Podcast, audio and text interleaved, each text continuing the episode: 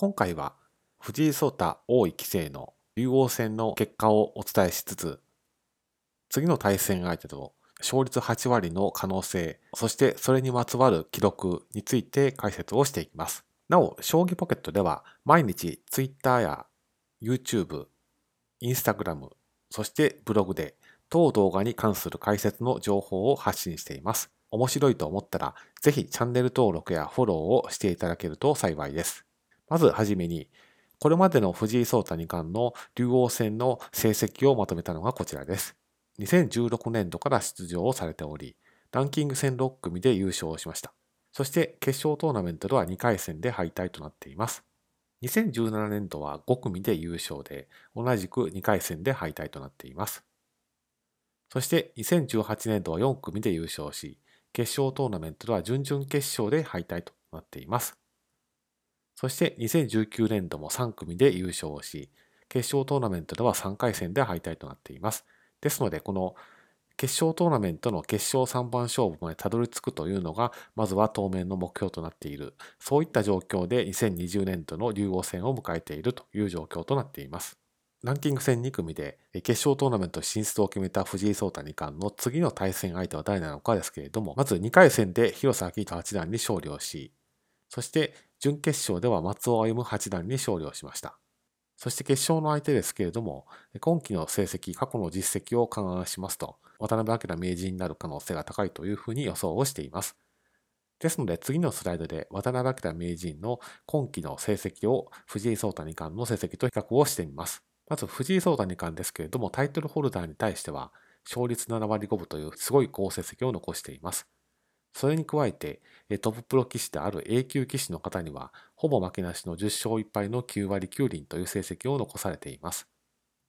一方の渡辺明名人はタイトルホルダーに対しても10勝6敗の好成績を残しており、A 級棋士の方に対しても4勝2敗の成績を残されています。タイトルを2つ防衛をした渡辺明名人の成績は十二分にすごいんですけれども、それをさらに上回る驚異的な成績を残されているのが藤井聡太二冠ということになります。お二人の対戦が実現したら、竜王戦のランキング戦2組は、ますます面白いことになると思われます。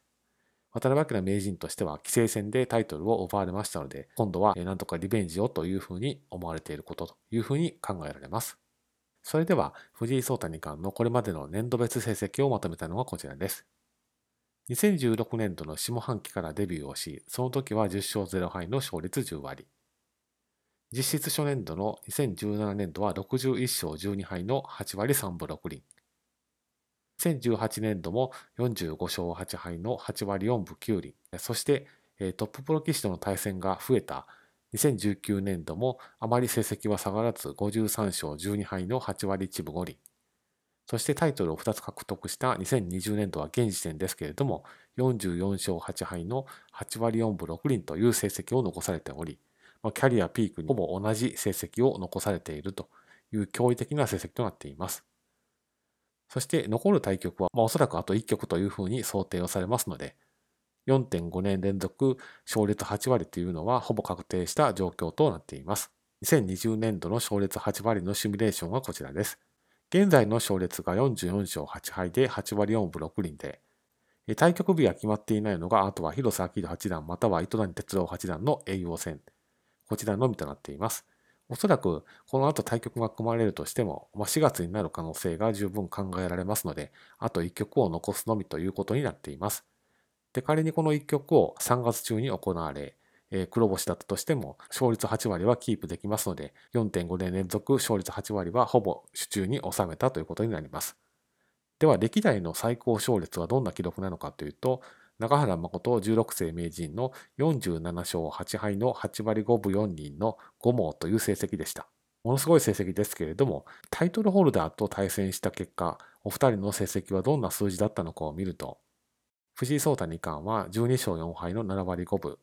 一方の中原誠16世名人も3勝3敗の勝率5割という成績を残されています。中原誠16世名人がまだ名人になる前の C 級1組の時代の成績なんですけれども C 級1組の棋士でありながらもタイトルホルダーに対して勝率5割の成績を残されていると改めてすごい棋士だったということがよくわかります。中原誠16世名人がタイトルホルダーとの6局 ,6 局の対戦を含む対局数で記録をした8割5分5厘と一方でタイトルホルダーと16局対戦をしてその中でほぼ近い成績を残された藤井聡太二冠の成績、少なくとも、勝るとも劣らない成績ということは言えると思います。驚異的な記録ばかりが並ぶ数字ですけれども、今後も引き続き藤井聡太二冠の竜王戦の勝ち進み、そして豊島将之竜王との七番勝負の実現へ向けて、引き続き注目をしていきたいなというふうに思っています。